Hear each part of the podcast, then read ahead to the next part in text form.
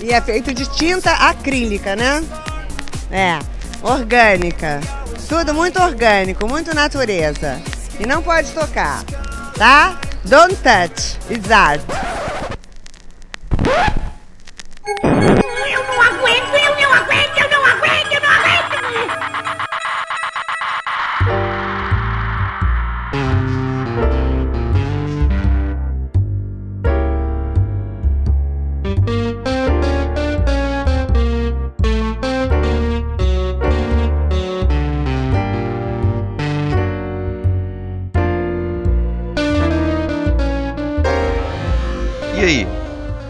Perdida? Tá começando mais um Não Pode Chorar. Este é um derivado do Não Pode Tocar, no qual nós contamos algumas desventuras da vida e pensamos em maneiras de lidar com elas. Se você chegou aqui e ainda não conhece o nosso podcast, nós temos três programas no nosso feed: o Pataquadas, com as principais notícias do mundo da arte, o Não Pode Tocar, com ensaios, debates e entrevistas, e este, que é o Não Pode Chorar. Nós estamos em todos os aplicativos para ouvir podcasts e também no Spotify, no Deezer, no iTunes, no YouTube e dá para receber nossos episódios até por e-mail. Todas essas opções estão na descrição desse episódio em notamanuscrita.com. Nós publicamos episódios novos todo domingo, então escolhe a opção que for mais confortável para você escute os episódios das temporadas passadas e não perde os próximos. Aproveita que você está aí e compartilhe este episódio no Twitter, no Instagram, no Facebook, no Telegram, no WhatsApp ou em qualquer canal. O podcast é uma mídia majoritariamente independente e a sua divulgação nos ajuda a chegar a mais pessoas. Só de avaliar a gente com cinco estrelinhas aí no aplicativo que você está usando já nos ajuda muito. Você pode também seguir os nossos perfis no Twitter e no Instagram. A gente está lá como arroba não pode tocar. E quem comanda esses perfis é o Tiwi, o nosso cão podcaster. Lembre-se de que o D de pod é mudo. Todas essas informações, assim como o link para o nosso PicPay, estão na descrição deste episódio em notamanuscrita.com. Considere a possibilidade de nos apoiar financeiramente pelo PicPay. Pode ser com valor mensal de R$ reaisinhos ou com qualquer quantia esporádica. Nosso perfil no PicPay também é arroba não pode tocar. Chega de recados iniciais. Vamos para o episódio de hoje, no qual eu vou contar para vocês como não inventar um gênio.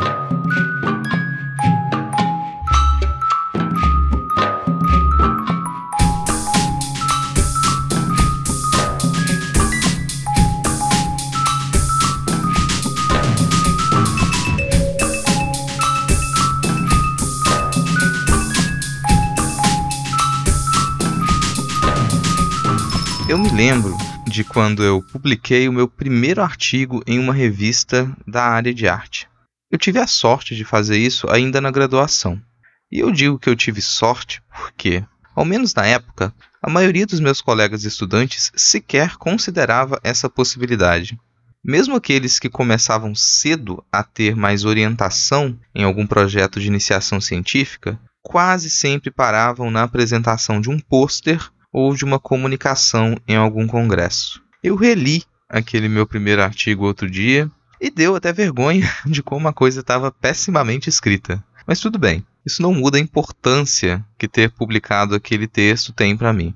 Quando eu recebi a mensagem de aceite de uma revista de outro estado, depois de pessoas que eu não conhecia terem lido meu texto e considerado que ele merecia estar ao lado de textos de pesquisadores e pesquisadoras aquilo foi uma resposta para dúvidas muito maiores.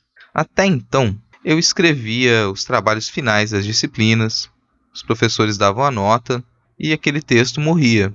O objetivo do texto era cumprir as exigências do professor. Eu também escrevia curtos memoriais descritivos para exercícios de disciplinas técnicas e de prática poética, e mais uma vez o texto morria ali. Como nada acontece de uma vez só, eu já havia escrito dois textos para acompanhar exposições pequenas de amigas dentro do próprio centro de artes em que eu estudava. Eram exposições pequenas mesmo, de estudantes tentando fazer alguma coisa. Os textos mesclavam um pouco de curadoria e crítica.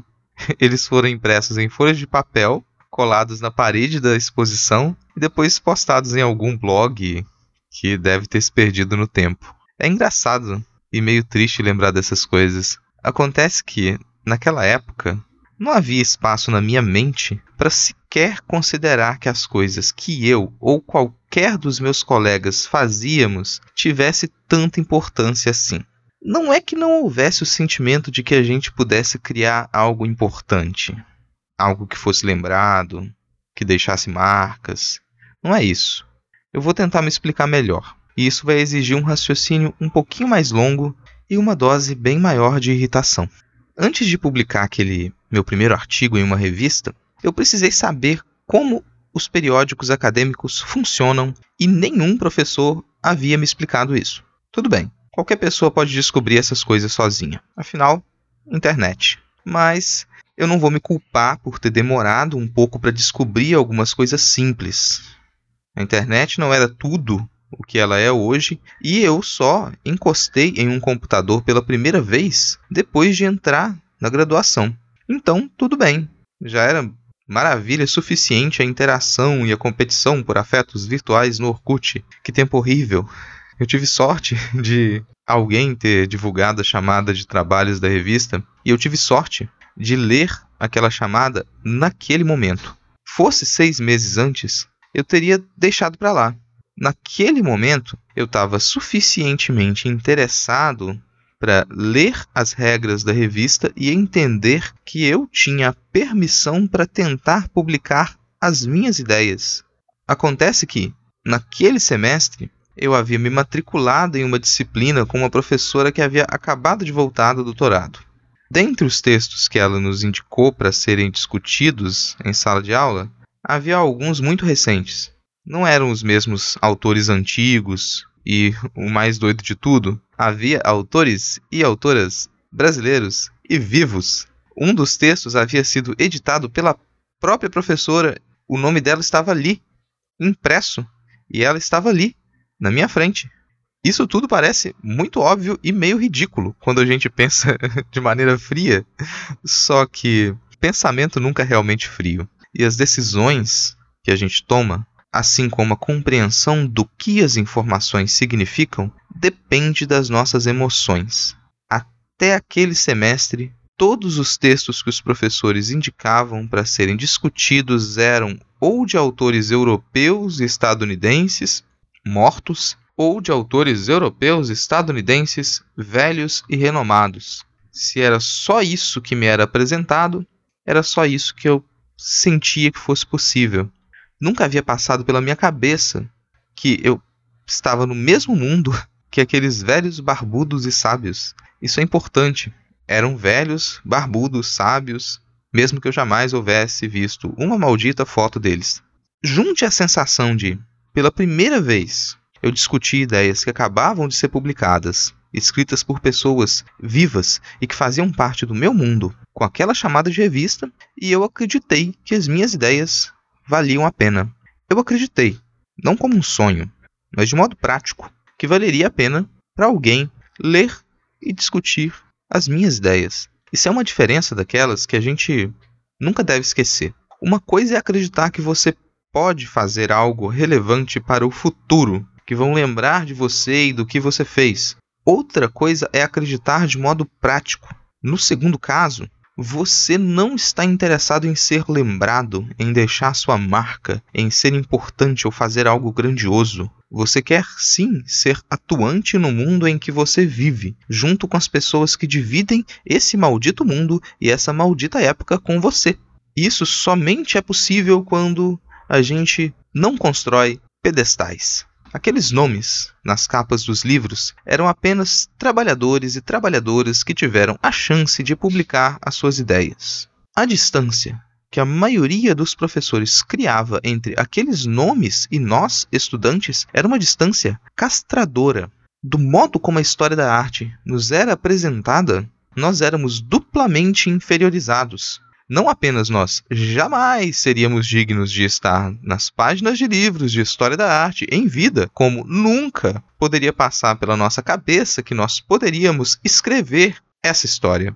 Tá, não é justo simplesmente apontar o dedo para aqueles professores. A maioria não fazia isso de propósito. Além de ter sido o que eles aprenderam eles tinham que lidar com a frustração de não terem sido reconhecidos como grandes artistas e grandes autores em vida. E, depois de algum tempo, todo mundo tem o direito de se sentir cansado e ficar com preguiça de arrancar aluno da cadeira e sacudir a cabeça da criatura até desfazer o sono hipnótico do ensino médio. Alguns daqueles professores hoje são meus colegas. Felizmente, a grande maioria mudou o seu jeito de lecionar e os conteúdos que são sugeridos para as turmas. Outros não mudaram e não vão mudar.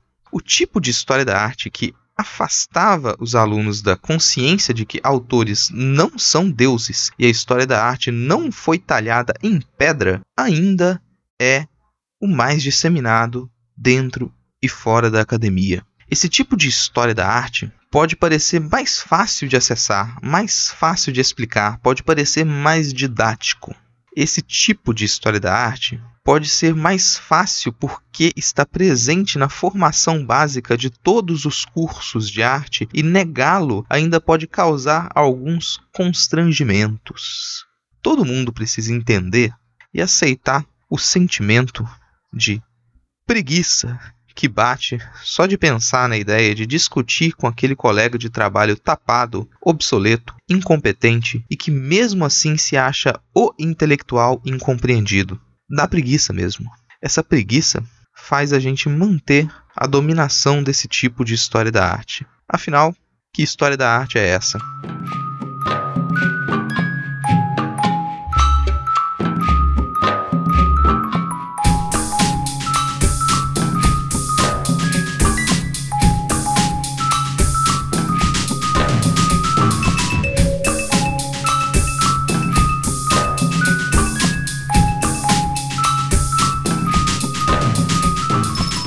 Começo do ano, eu li um texto chamado O Mito do Gênio Artístico, da escritora Cody Delistrati. Eu vou deixar o texto nas referências e vou comentar algumas das ideias que ele apresenta. Se você já passou por algum curso superior de arte ou teve boas aulas no ensino médio, alguns dos nomes que eu vou falar em seguida você já deve conhecer. Se não for o caso, tudo bem é o suficiente você saber que são nomes carimbados nessa área. O primeiro deles é o Ernest Gombrich. Ele publicou vários livros que são presença obrigatória nas bibliografias de todos os cursos de história da arte pelo mundo. Um desses livros se tornou uma espécie de Bíblia, de tão frequente, referenciado e, algumas vezes, inquestionável. O nome do livro é A História da Arte, e ele foi lançado em 1950. Deixar de usar esse livro do Gombrich é uma espécie de tabu nos currículos de história da arte, pois isso significaria aceitar uma mudança de rumo no modo como encaramos a própria disciplina da história da arte, mas também por outras razões. Como qualquer profissional da teoria da arte se formou com essa base, deixá-la de lado, ainda que seja só um pouquinho, significa que esses profissionais vão precisar de outra base, e isso dá muito trabalho. Quando nós pensamos no tipo de formação histórica que o pensamento progressista deseja e luta para que seja efetivada, aquela formação crítica e ativa, não linear e interdisciplinar, multicultural e não totalizante, a história da arte do Gombrich é o oposto disso. Quando nós nos apegamos a esse livro, nós nos apegamos a uma história enciclopédica, linear e totalizante. E nem foi só isso que o Gombrich escreveu. Ele tem muitos outros livros que são interessantíssimos de serem trabalhados. Mas, ainda mais que isso, esse tipo de história da arte, representado por A História da Arte do Gombrich, se baseia em algumas ilusões e cria outras que são difíceis de desconstruir depois de um tempo. Uma dessas ilusões é de que seria possível escrever toda a história. A ilusão de que, independente do assunto, você poderia procurar um volume que te desse toda a informação de que você precisa e pronto. Seus problemas acabaram. Não se assustem com a proliferação de livros com títulos do tipo: Tudo o que você precisa saber sobre isso, tudo o que você precisa saber sobre aquilo. Como entender não sei o que, como entender não sei o que lá. Isso é fruto de uma ilusão totalizante e em nada ajuda no entendimento de como a história é escrita e como todas as áreas de estudo estão interligadas. Todo discurso totalizante só pode funcionar quando exclui, ignora, silencia ou mata aquilo com que não consegue lidar. Eu não sei as atuais edições da História da Arte do Gombrich, mas as primeiras e aquelas com as quais eu estudei não falavam sequer de uma artista mulher. Um livro que almeja ser a grande bíblia da história da arte e não apresenta uma só artista mulher? Quando foi questionado sobre isso, o Gombrich disse que, para ele, não tinha importância se Michelangelo era homem ou mulher. Ele escrevia a história da arte, das grandes obras e dos grandes gênios. Dito isso, isso soa até meio burro, mas vamos dar aquela passada de pano básica já que se trata de um autor de outra época e em outro contexto. Se você que me escuta ainda tem alguma tendência a achar que essa fala do Gombrich faz algum sentido, vai o exemplo de um experimento muito interessante. Num estudo feito com colecionadores de arte, eles foram colocados diante de imagens de pinturas geradas aleatoriamente por computador. Obviamente, eles não sabiam que se tratava desse tipo de imagens.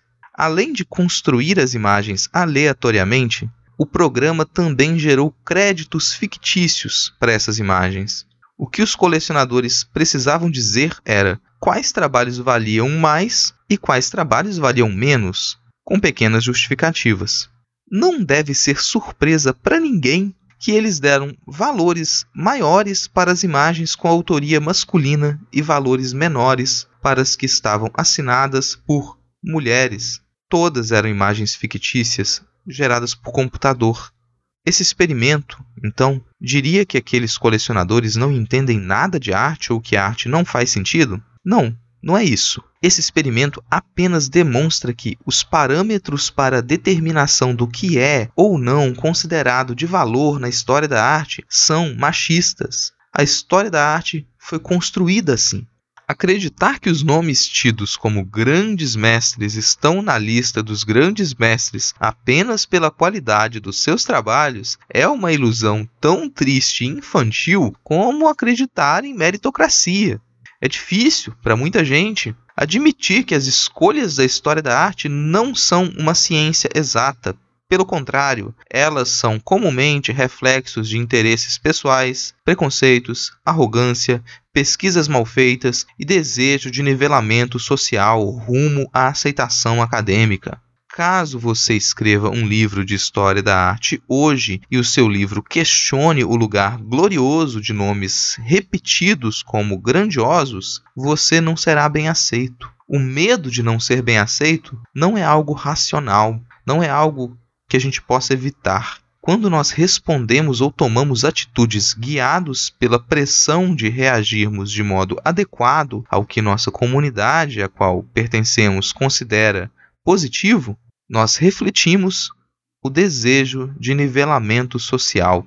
Quando Giorgio Vasari escreve o livro As Vidas, lá em 1550, ele não estava preocupado em analisar trabalhos de arte ou enquadrá-los em qualquer contexto. É um pouco difícil chamar aquilo de história da arte, pois se trata mais de um tipo de publicação bem comum na época.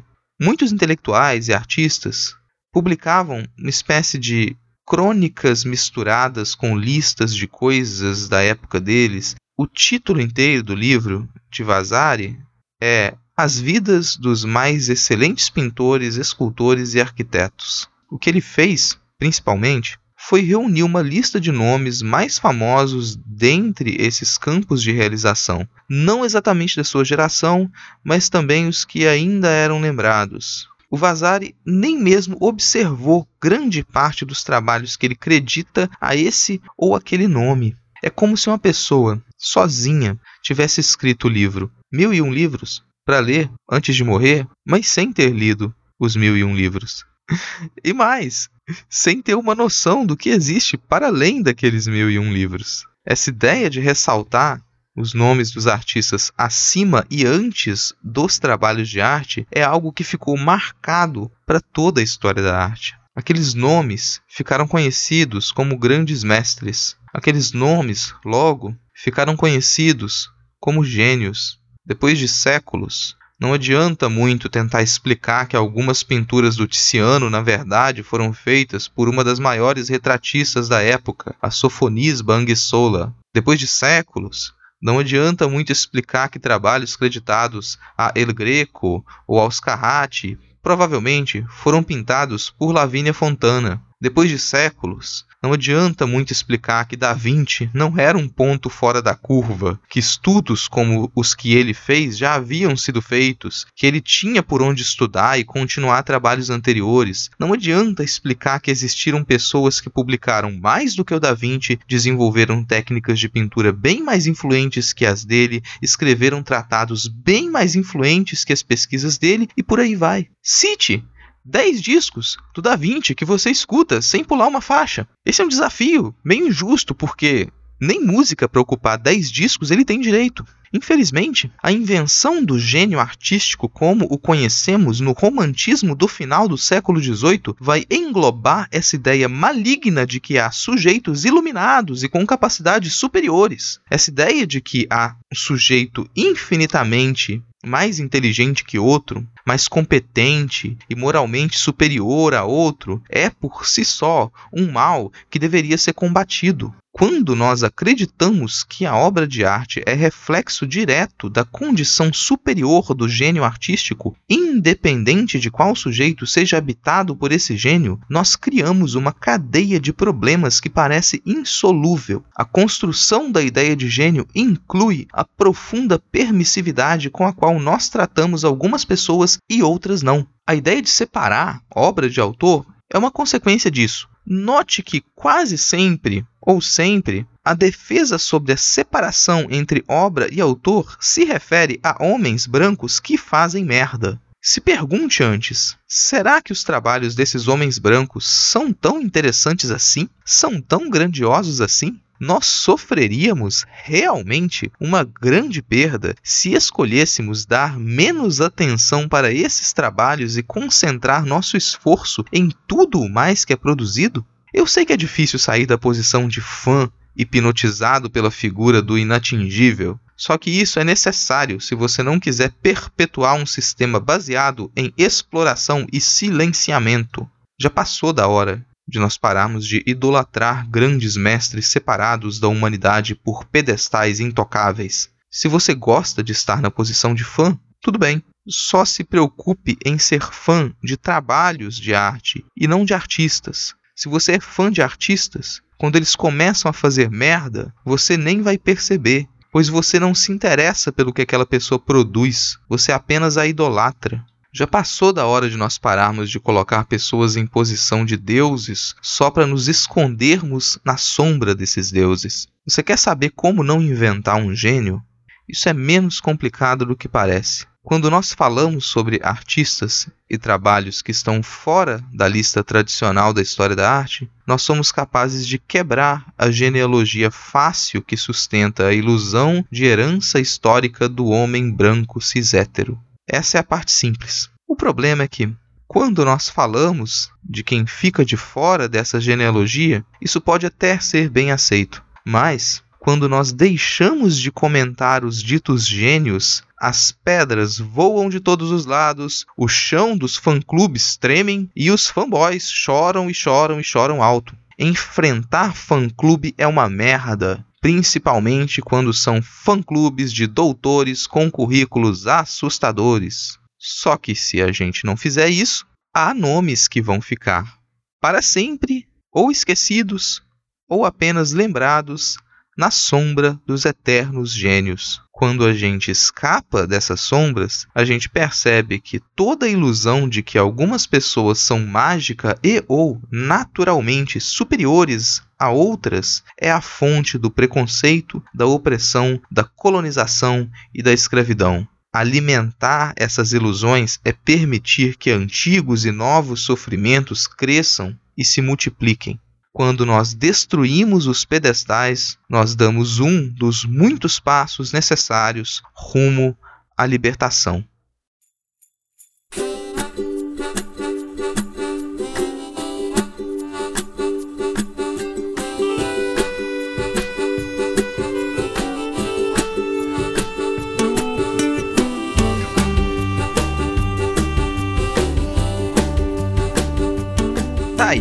Encerrando mais um Não Pode Chorar. Se você concorda ou discorda das ideias que eu apresentei aqui, por favor, fala com a gente. A gente está no Twitter e no Instagram como arroba não pode tocar e por e-mail em não pode tocar gmail.com. Lembre-se de que o D de pode é mudo os demais perfis dos participantes do Não Pode Tocar estão todos linkados na postagem desse episódio, assim como outras referências. Acesse notamanuscrita.com e confere lá essas informações e contos, crônicas, críticas, resenhas e artigos que nós publicamos. No final da postagem você vai encontrar o link para o nosso PicPay.